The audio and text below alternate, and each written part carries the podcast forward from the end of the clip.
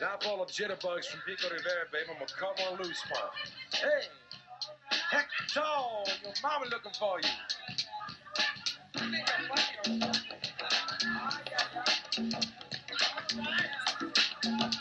Muy buenas a todos, bienvenidos a un nuevo episodio de The Black Mask, primer episodio de 2020. Empezamos década con probablemente el mejor episodio con el que podíamos empezar esta década, que es con la porra de los Oscar. Entonces tengo aquí conmigo a y a Claudia, bienvenidos. Hola. hola, buenas. Y nada, pues este podcast es muy sencillo. Vamos, hemos elegido varias categorías, yo creo que son 11, 11 o 12 categorías. Y lo que vamos a hacer es cada uno decir la película que queremos, no que, no que creemos, sino que queremos que gane en esa categoría. Y entre nosotros tres y las que ha elegido Carlos, que no ha podido estar hoy con nosotros para grabar, pero las tenemos aquí apuntadas, eh, pues hacer un- una pequeña votación de quién creemos que va a ganar el, los Oscar, según The Black Mask, y a ver cuántas acertamos. Guiados por el corazón, que no por el criterio, porque yo si fuera por el criterio ele- hubiera elegido otras. Entonces, eh, nada, nos podéis escuchar como siempre en Spotify, en Evox, en Apple Podcast. Y bienvenidos a todos a este programa. ¿Queréis decir algo más vosotros antes de ponernos ya con la porra? No, arranca, arranca. Venga, pues arrancamos con eh, mejor película de animación. Entonces, si os parece, Aitor y Claudia, digo yo primero la mía y la de Carlos, y luego, por ejemplo, que la diga Aitor y luego que la diga Claudia, y después de haberla dicho todos, pues el que quiera comentar algo de cada categoría, que lo comente, ¿os parece? Vale. Venga, pues en esta categoría yo elegí Klaus, más que nada porque es eh, española y quiero que gane una, me molaría que ganara. Y Carlos en este caso también eligió Klaus. Aitor. Yo quiero que gane como entrenar a tu dragón 3. Vale, perfecto. ¿Y Claudia? Eh, yo quiero que gane Klaus. Qué sorpresa, pues por mayoría aplastante, casi por eh, tres, eh, ganaría para nosotros Klaus este Oscar. ¿Alguien quiere comentar algo de esta categoría? Yo Sí. me, me quiero excusar en que, claro, me parece buenísima y brillante, pero es que yo soy muy fan de la saga de cómo entrenar a tu dragón. Bueno, perfecto. Con la 3 he llorado en el cine lo que no he llorado en años. Vale, perfecto. Eh, Claudia, ¿tú querías decir algo? Sí, mi- mira, a mí yo también soy muy fan de, de la saga, pero la 3, o sea, para mí baja listón bastante. Y bueno, y lo de Klaus, que a mí me hace mucha ilusión que la hayan nominado, porque en los Globos de Oro eh, pasaron un poco de ella, pero bueno, luego habían nominado mm, al Rey León.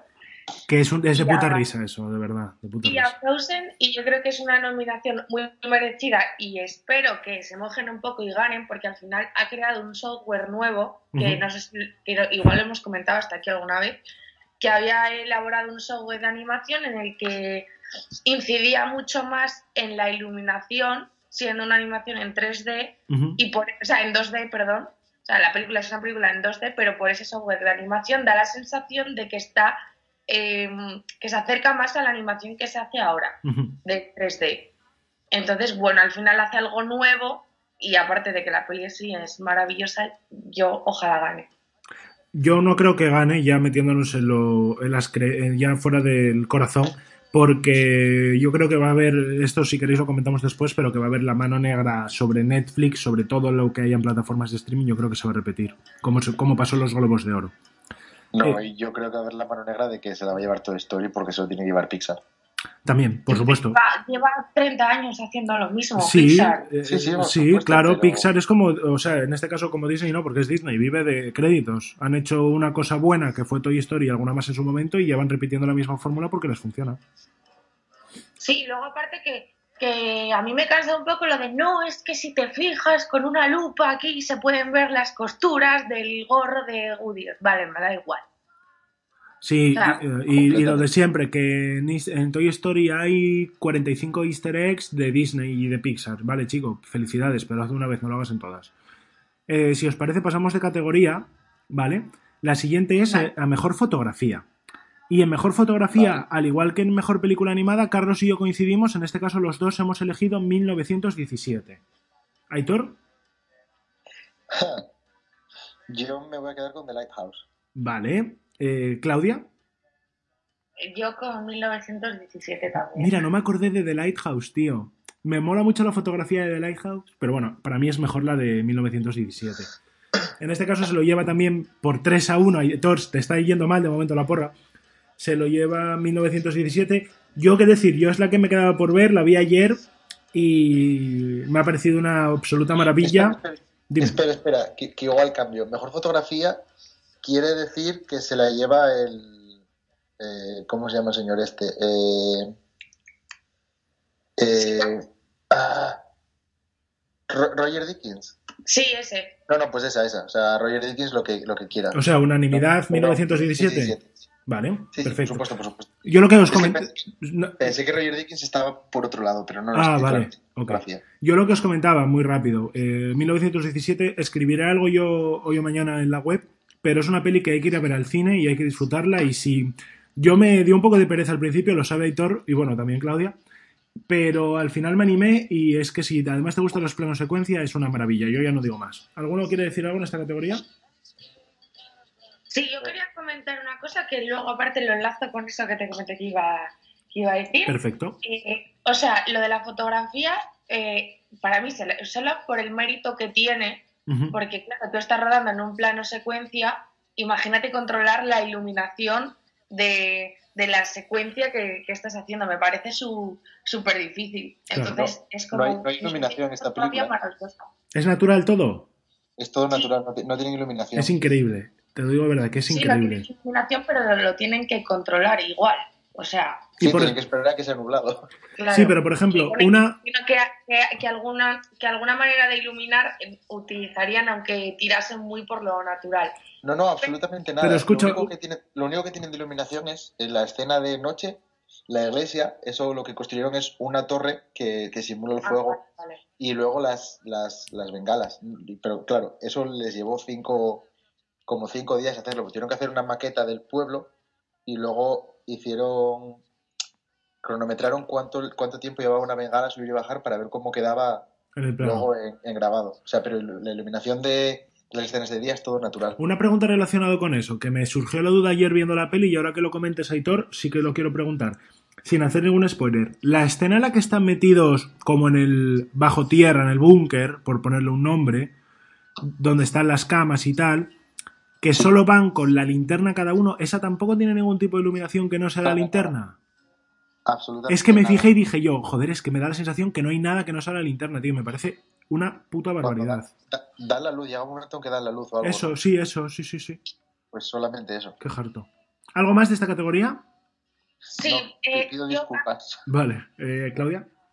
Aprovechando que hemos hablado de esta película y que bueno, nos vamos a centrar, hemos tirado un poco abajo los técnicos para hacer el podcast más rápido, pero yo hay una categoría que quería rescatar, Sí, que es la de diseño de, de producción. Vale. O sea, solamente comentar que a mí es una categoría que me llama mucho la atención. Diseño de producción es diseño de también se llama diseño de arte y es básicamente la recreación de escenarios un poco. Otros años se le han llevado eh, el Gran Hotel Budapest o, o Black Panther y tal. Y este año yo tenía muy claro que el ganador iba a ser Tarantino por ese despliegue que hizo de reformar calles enteras de Los Ángeles Sí. era muy fácil que se la llevaba que se la llevase él hasta que vi 1917 que creo que va a ser la que la que seguramente gane por otra vez lo que lo que he dicho de la fotografía por la dificultad que tiene el plano secuencia y cómo recrearon todos los escenarios por lo que van a pasar entonces seguramente se la lleve se la lleve él también Puede ser, Además- ¿eh? Puede ser, sí, sí.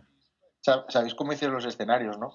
No, yo no tengo ni idea. Yo de esta película, o sea, yo la he visto ¿No? ayer y he visto un vídeo que vi en eh, One Perfect Shot en Twitter de Ah, cómo sí. se rodó el plano secuencia que va corriendo por fuera de la trinchera y luego los dos que me has pasado tú los tengo que ver. No, no he visto más.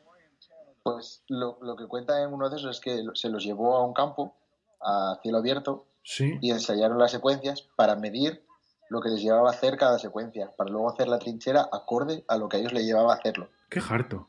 Qué guay. Y entonces la trinchera mide como kilómetro 200, que es lo que les lleva a ellos Hacer el eh, plano. justo a hacer ese plano. Ya, ya, ya. Joder.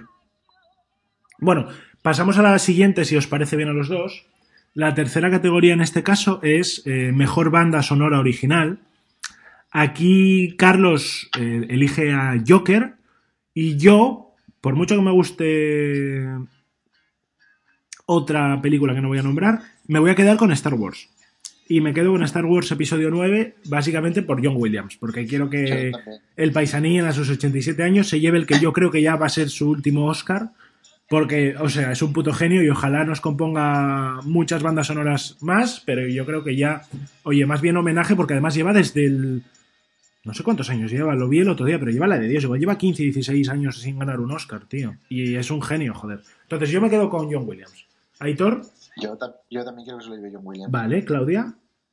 Vale, yo he puesto 1917, que si no me equivoco, ah, no, no me equivoco, 13 horas. eh, es como su decimoséptima, decimoséptima nominación, que es el compositor de 1917, y yo creo que ya le toca, Porque además a mí la banda sonora todo el rato como que me, que me metía.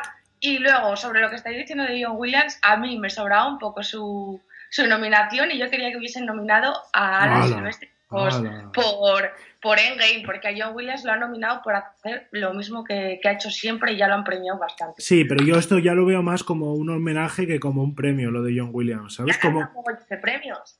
Que ya lo sé, pero quiero decirte, como le van a dar a Brad Pitt el Oscar a Mejor Actor Secundario, que lo haremos después, no han dado ninguno. no es el mejor... Vale, de acuerdo, pero ¿cuántas bandas sonoras buenas ha hecho John Williams? ¿Cuántas bandas sonoras icónicas? Y estoy de acuerdo contigo, la banda sonora de 1917, que era mi segunda opción, es maravillosa, vas de la mano en la película con ella, me recuerda mucho a Dunkerque, eh, en mi opinión personal, como eh, te va marcando el ritmo de la trama la banda sonora, y, y- y se lo merecería también tanto, eh, pero bueno, yo me quedo con John Williams. Vale, eh, si os parece pasamos a la siguiente. Sí. Venga, nos vamos ya a mejor guion original. Y en mejor guion original, Carlos ha elegido Parasite y yo me quedo ya la primera, el primer Oscar que le doy yo a mi amigo Tarantino, Once Upon a Time. Aitor, Parásitos. ¿Vale? Claudia, Parásitos también. vale, pues aquí ganaría Parásitos el Oscar. ¿Alguien quiere añadir algo mejor guion original? Eh, Pues pasamos. Nada, como, mira, como habéis votado los, los dos eh, parásitos, pasamos a película extranjera, que aquí creo que es unanimidad total, que los cuatro hemos elegido parásitos, ¿verdad? No, yo no. Tú no, me cago en la leche, tío. No, porque, porque yo, ¿Almodóvar o qué? Tripar, yo le, se lo he dado a Dolor y Gloria, Almodóvar, ¿vale? porque si gana aquí no va a ganar en otro lado. Entonces, eh, en el caso de que pasase, lo que yo quisiera sería que los de la academia hubiesen puesto a esta, o sea, hubiesen votado ganadora a esta. ¿Y le dieran a Parásitos mejor película? ¿Es tu Sí. jugada? Vale, ok. Sí. Vale.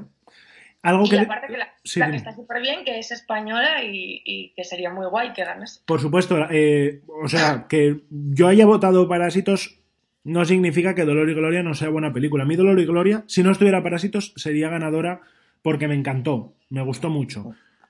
Yo Eh, se lo daría los miserables antes, ¿eh? Mira, yo no la he visto Bueno, Los Miserables, tío. yo No la he visto. ¿eh? No la he visto. Es- es- me parece una película impresionante. Yo creo que hay buena competencia este año en, en prácticamente todas las categorías. Vale, si os parece, pasamos de categoría. Y como hablé antes de Brad, pues vamos a meternos con actores. Y nos metemos con mejor actor secundario.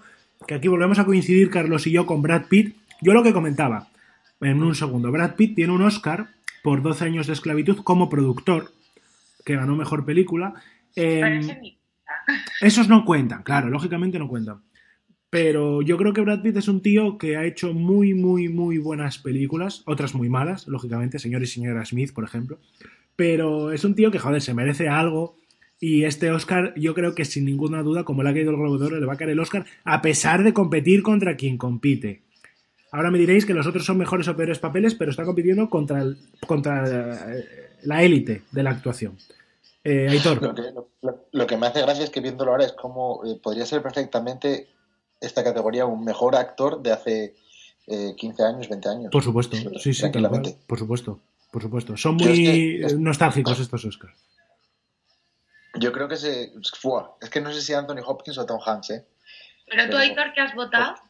Yo, yo, estoy, yo estoy votando ahora sobre la marcha, yo no había hecho la lista. Ah, vale, Ah. guay. Anthony ha Hopkins. dicho ¿Y dónde estás No, viendo la- los está- nominados, está- Aitor, para verlo yo? ¿Eh? ¿Dónde estás viendo los nominados para poder verlo yo? En el ordenador. Sí, pero ¿en dónde? ¿En qué web lo estás viendo? Ah, Ah, vale. Claudia estuvo más fina que tú. Gracias, Aitor. Gracias, Claudia. Perdón por el retraso. Eh, Claudia, y, o sea, Aitor, ¿tú quién te quedabas con Hopkins? Sí, estaba diciendo que no sabía si Hopkins o Tom Hanks, Vale. pero Hopkins. Vale, ok. Claudia. Eh, yo con Brad Pitt y además me parece uno de los Oscars más cantados de, de la gala porque a mí lo que me gustaría a veces es que en la temporada de premios las, las o sea, cada ceremonia fuese más independiente entre sí porque al final ¿qué pasa? Es un poco como que se me venga ahora como el Oscar a, a Lupita Nyong'o. Te, te empiezan a premiar desde muy pronto todo el mundo y ya, cuando ya te ha premiado absolutamente todo el mundo, ya los demás cogen carrerilla y dicen, a ver, no vamos a ser los únicos que no te lo den. Y además, que a Brad Pitt me imagino que a todo el mundo le prestará premiarle porque te da caché a la gala que suba Brad Pitt y diga no sé qué tontería de una borrachera que se pilló un día a lo mejor, o lo que vaya a contar en, en, el, en el discurso. Y bueno, es como que está ya muy encauzada la carrera como para que se lo den, por ejemplo, a cualquiera de los otros cuatro. Ya. Pues, sí. También, tío, yo tengo la duda de si a lo mejor se lo dan a Joe Pesci por, por el tiempo que lleva sin hacer cine. Como Hostia, para premiarle no, yo- exactamente por lo mismo, como para sí, pero- toda su carrera. A mí me parecería súper injusto, ¿eh? porque además yo Pesci personalmente en el irlandés no destaca tanto como por ejemplo Al Pacino. De dárselo a uno del irlandés y meter la mano en el fango de los Oscars de premiar a una plataforma de streaming, se lo daría a Pacino primero.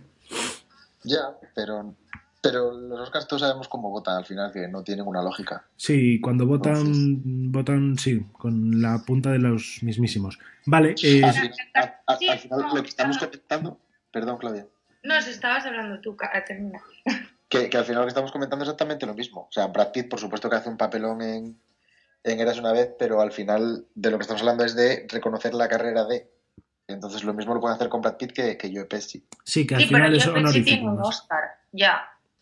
Ya, ya, sí, sí, sí. O sea, aquí Pero pasa es, esto es- exactamente igual que- es una mierda también que lo que Leonardo DiCaprio, que además fue por una película que, que tampoco vio tanta gente. Todo el mundo tenía ganas de darle el Oscar a Leonardo DiCaprio y todo el mundo premió a Leonardo DiCaprio. Pero Pues ahí es donde los Oscar, en mi opinión, pierden un montonazo de interés, tío, porque quiero decirte, hablando de DiCaprio que dices tú, El Renacido me parece de las peores películas de DiCaprio. Mira que ha hecho peliculones. Lógicamente ya no me voy a meter en los Oscar que no le han dado porque hay que ver también la competencia que tenía en cada uno. Exacto, pero que es el estemos- que. Que, pues, joder, por ejemplo, en una fue contra Matthew McConaughey en eh, Dallas, en Dallas Buyers Club, que joder, esa era imposible que se lo llevara DiCaprio. Y así otras tantas. Pero quiero decirte, no puede ser que estemos hablando que el Oscar a Mejor Actor Secundario, que para mí es uno de los más importantes, bueno, como todos, pero es muy importante en mi opinión, se lo vayan a dar a Brad Pitt por su carrera. Lógicamente, hace un papel muy bueno y a mí me parece que lo hace mucho mejor que DiCaprio en Once Upon a Time y que es la clave de la película en muchos momentos. Pero que hace de sí mismo. Claro, porque es, es Brad Pitt haciendo de Brad Pitt, por supuesto. Sí, sí. Pero, joder, es una pena, tío, que digamos, pues se lo dan a Brad Pitt por homenaje a su carrera. Pues se lo deberían de dar por un papel, que le den un honorífico con 80 años si quieren darle uno por homenaje a su carrera, cojones. Pero es lo mismo el honorífico. Que, una cosa, lo que comentabais antes de que, claro, cada año hay que ver la competencia, también es verdad que la competencia de este año es abismal. O sea, es, Está muy, yo creo que el nivel está muy alto en todas las categorías, en todas.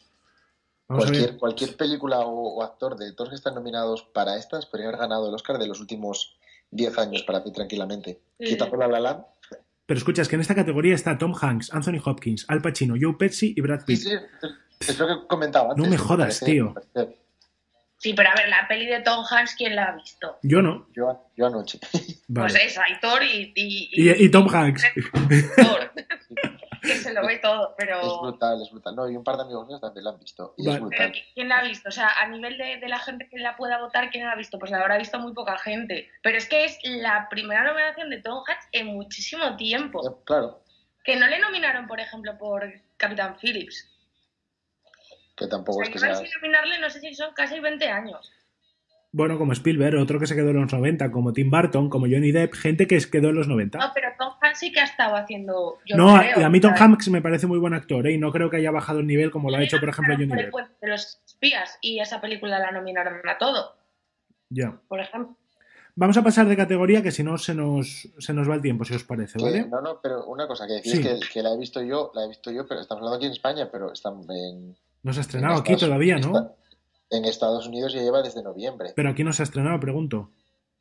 Eh, no sé cuándo se estrena aquí, en marzo. Eso, que no se ha estrenado, vale. Ok. Eh, El pas- 20 de marzo. pasamos a actriz eh, secundaria. En este caso, Yes. eh, Carlos se queda con Kathy Bates y yo me quedo con eh, Laura Dern. Yo se lo doy a Netflix aquí por eh, Historia de Matrimonio. Aitor, ¿Por qué está nominada Kathy Bates? eh, no tengo ni idea. Bien. Ahí Bien, bien. no tengo ni idea. El medio en el que lo estás leyendo debería haber puesto esa información. ¿A quién votas tú, Aitor? Pues, sí. Pues déjame, es que no me acuerdo en qué está nominada Kathy Bates. Vale, Claudia, ¿tú lo tienes? Sí, yo lo, lo comento un poco si quieres. A Venga, ver, dale. yo he hecho, me siento un poco que he hecho como trampa, porque de una manera he, he dado como ganadora a Floren Puig. Vale. No he visto Mujercitas y además tengo muchas ganas de verla, pero se me ha escapado un poco de las salas. Pero me encantaría que ganase ella, porque O sea, además. ¿has nominado a una de una película que no has visto? Sí, Muy pero bien. bueno, pero como, como me gustó mucho Midsommar y no la han nominado, pues por eso la doy. Es como la espinita clavada, ¿verdad? Sí, además yo Vale. creo que en las carreras favorece mucho tener otra cosa ahí. Por ejemplo, a Matthew McConaughey, cuando ganó por Dallas Buyers Club, le vino genial tener ahí la pedazo de primera temporada que tenía de, De True de True Detective. Detective. Ya. Y eso también cuenta aquí. O sea, aquí se premia todo menos, menos lo que realmente se está premiando. Ya. Completamente. Aitor, ganadora. Eh, yo, eh, bueno, Kathy Bates sale en la nueva de, de Clint Eastwood, que todavía no he podido ir al cine a verla, así que está en España. Pero. Esa quiero verla yo también. Johansson.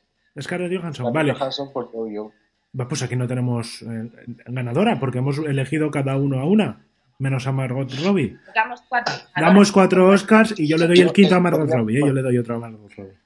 Podría haber elegido a Flores Pa, por supuesto. Nada, déjalo así, desempate total. Déjalo en desempate Pero total. es, que, pero es que le tengo mucho odio desde que se fue con, con Timothy Chalamet, entonces no. No. Vale, ok. Eh, venga, pues pasamos a mejor actor. Eh, mejor actor, Carlos ah, se lo da a nuestro amigo Joaquín, al bromas. Y yo se lo doy a Adam Driver, pero sin ningún tipo de duda. Más que nada porque sé que no se lo van a dar. Y porque, por muy bien que lo haga Joaquín Phoenix en Joker, que a mí me gusta mucho toda la interpretación que hace, yo creo que el papel de Adam Driver se lo merece más. Aitor. Yo me quedo con Adam Driver simplemente porque para mí Joaquín Phoenix lo hace mejor en Los Hermanos Sisters que en el Joker. Vale, Claudia. Y yo me quedo con, con Adam Driver también, porque es que además me parece que real, o sea, real, o sea, independientemente de que yo le tenga manía a lo que le tengo manía, eh, real es una, interpretación mucho más inspirada que la de Joaquín Phoenix. Vale, ok. Eh, ¿Algo más que decir alguno aquí? Sí, que va a ganar Joaquín. Por supuesto, Vale. sí. Y que Netflix, yo ya lo digo, no se va a llevar absolutamente nada, a pesar de haber hecho tres películas maravillosas, como son la de los dos papas, que es la peor de las tres, lógicamente, El Irlandés y la mejor, en mi opinión, Historia y Matrimonio. Em, Y va a ganar más porque, porque este, este tío que, es- que lleva pasando, de, o sea, le llevan nominando un mogollón de años Joaquín Phoenix, ¿eh? sí, y lleva pasando de todo esto que es este mundillo de los premios sí. y este año en la carrera, o sea, con, los- con, con todas. Empezando por su, por su llegada a Venecia en el barco ese, agarrado de su prometida, de Rooney Mara, y acabando porque creo que esta semana estaba dando eh, entrevistas hablando de la muerte de su hermano, que es un tema Que no toco nunca. que siempre le ha molestado mucho que los medios le pregunten y del que siempre se ha negado a hablar. Pero tú sabes la pasta que le habrán puesto a este tío detrás a nivel de marketing para decirle, oye, quiero Joker arriba de los premios, sé majo, vete a todas las entrevistas, vete a todos los premios, ¿cuánto quieres? Toma.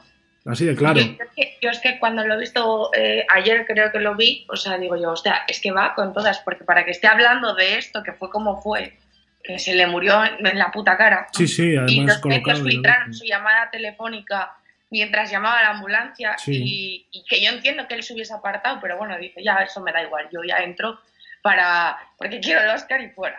Claro, es, es una, o sea, viéndolo de manera, de, con perspectiva, es una campaña política, lógicamente, lo de los Oscar. Y ayuda Bueno, muchísimo, ser majo y caer bien. Vale, eh, nos vamos a mejor actriz, si os parece, ¿vale? Aquí Carlos y yo volvemos a coincidir y los dos nos quedamos con Scarlett Johansson en Historia y Matrimonio. A mí me parece que sería una, una maravilla, ¿no? Que tanto Adam Driver como Scarlett Johansson, que los dos lo hacen muy bien, lleve cada uno el Oscar. Aunque lógicamente insisto en que no va a pasar. Aitor. Yo quiero también a Scarlett. Vale, Claudia. Y yo a Scarlett también. Porque es que además total. la que va, la que es favorita y la que va a ganar es Renée Zellweger. Que a mí no me gusta nada como actriz. No, he visto no la peli, visto. ¿eh? Pero a mí no me gusta nada como actriz. Nada. No, pues lo hace, lo hace muy, muy bien. A mí lo que me pasa es que me- ese tipo de películas que gracias a Dios este año tenemos esta y creo que no sé si hay alguna más por ahí, que la película en sí solo quiere la nominación de su actor o actriz principal y no busca nada más, a mí es que no me interesa nada, porque al final Claro. todos los años nos ponemos tres o cuatro eh, y no tiene nada más sentido, o sea, la película no funciona por sí mismo si no es por esa, por esa actuación. Ya. Exacto. Y al final esa película no sé cuántas nominaciones tiene, pero a lo mejor tiene una o dos, y yo creo que una. Ujú. Entonces, no, yo, justo es- cuando acabé. Perdón. Nada, nada, que eso, que, que me aburre. Yo, justo cuando acabé de verla ayer, estaba pensando en, en Joker y en, y en Goldfinch, porque son las tres películas que es exactamente lo mismo, dependen del, del actor principal. Bueno, en el caso de Goldfinch, de, de secundaria. Pero el Joker funciona todo muy bien. En Judy funciona bien porque está René en pantalla y es, es, una, es una pasada de actuación. Y en Goldfinch, ¿por qué no funciona? Porque lo único que sustenta la película es Nicole Kidman y sale solo eh, a momentos. Ya. Entonces es en plan, no sé, puedes ver perfectamente la película sin estar mirando la película. Porque lo único que te interesa ver es a René Zellweger de, demostrando cualidades. Y Sí, que lo hará genial, pero eh, si le miras el brillo de los ojos, traerá, quiero el puto Oscar. Vamos a- por supuesto. Y yo por eso quiero que lo haga Scarlett Johansson, porque para mí hace muchísimo mejor papel René Zellweger, pero de lejos. De lejos. Lo que pasa es que Johansson la tiene- lo tiene un poco difícil porque también a Johansson siempre se la ha visto, o sea, como que se la ha despreciado un poco por el por la crítica así especializada, porque al final como la conocemos como desde que es pequeña, eh, se hizo un sex symbol eh, rapidísimo y siempre ha estado muy metida en el cine comercial, entonces yo creo que hasta cierto punto les escuece un poco premiarla. Sí, sí. Sí, estoy de acuerdo, completamente de acuerdo. Vale, tomamos ya la recta final de esta porra con las últimas dos categorías, empezando por mejor dirección, donde Carlos elige a Sam Mendes por 1917 y yo lo siento en el alma, pero elijo al puto Quentin Tarantino. Editor, Sam Mendes. ¿vale, Claudia? Bon. Vale. Eh, empiezo defendiendo yo, ¿vale? Yo elijo a Tarantino, aparte de por el fandom, lógicamente, porque Once Upon a Time in Hollywood, eh, habiéndola visto ya dos veces y a punto de querer verla una tercera, es una obra de arte. Lógicamente, insisto, la competencia es muy alta. 1917, Parásitos, El Irlandés, hay películas muy, muy, muy buenas, pero eso no quita que Once Upon a Time sea para mí de las mejores películas de Tarantino. Viendo el cómo se hizo, lo que comentaba Claudia, que cierran el Boulevard de Los Ángeles para cambiar los carteles. Estuve viendo que me compré el Blu-ray eh, cómo recrearon los coches, que encontraron los coches de las series originales, el de los asesinos de Sharon Tate y demás compañía.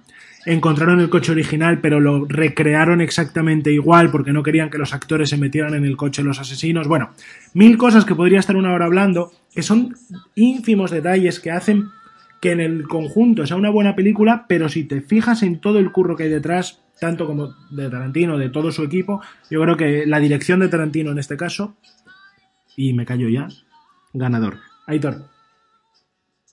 Eh, no sé, no sé en qué manera tengo que justificar que en 1917 se lleve el Oscar a mejor dirección. Vale, pues ya O sea, Sam Mendes. Vale. Creo que, creo que, creo que ya lo hace la película por sí, por sí misma.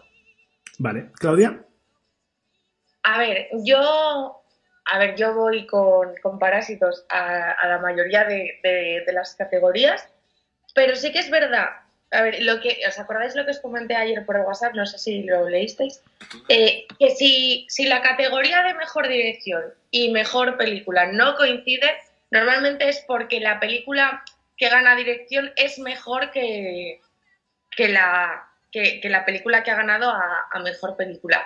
Dicho esto, o sea, yo creo que si gana Tarantino va a ganar también a película, si gana Bon Joon-ho va a ganar también a película, pero el único que podría rascar la categoría de mejor dirección sin ganar la otra creo que sería Sam Mendes por un poco por la virguería que es 1917. Vale.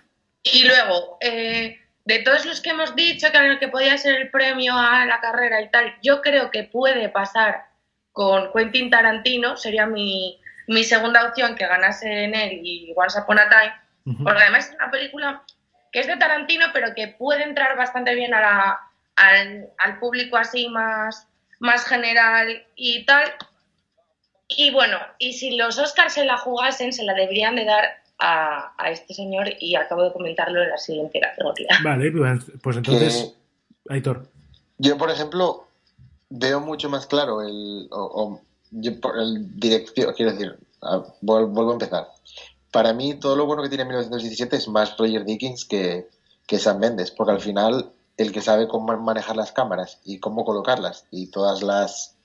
Voy a, copiarte la palabra, eh, Claudia, todas las virguerías que hace con la cámara, me, me parece que es más obra de, Dickens que de Sam Mendes, pero, pero no sé.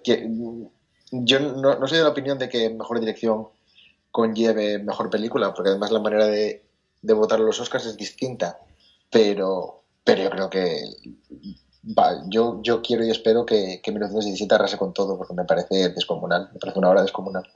Vale, pasamos ya, si os parece, a mejor peli, para cerrar.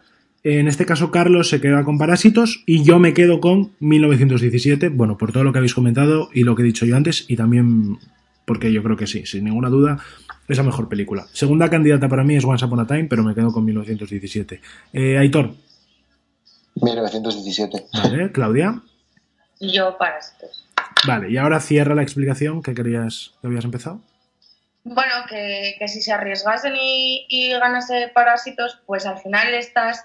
O sea, de momento todas las nominaciones que le han dado ya es una, una visibilización increíble al cine surcoreano, uh -huh. que es algo nuevo porque tiene una narrativa diferente, porque tiene una mezcla de géneros que en el cine más convencional no se hace. Uh -huh. Y, y, que, y, que, les abriría la puerta a, a, a, más cosas. Y que para mí es la película del año porque, o sea, eh, porque es que no, no hemos visto otra película como esta durante el 2019. Uh -huh. Y, y, bueno, voy, voy muy a tope con esto. No, no, yo estoy, o sea, no me parece para nada mal porque manera, me parece una película muy buena. Que, la, que, que, ha puesto que, que, si gana película extranjera y mejor película, podría pasar, pero sería la primera vez en la historia que pasase, que la ganadora a mejor película extranjera ganase mejor película. Ya.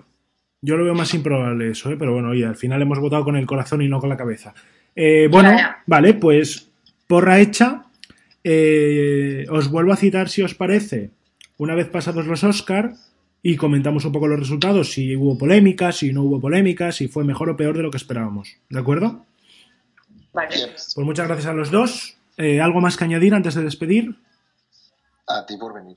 Venga, perfecto. Pues eh, gracias a todos por escucharnos y un saludo. Hasta luego.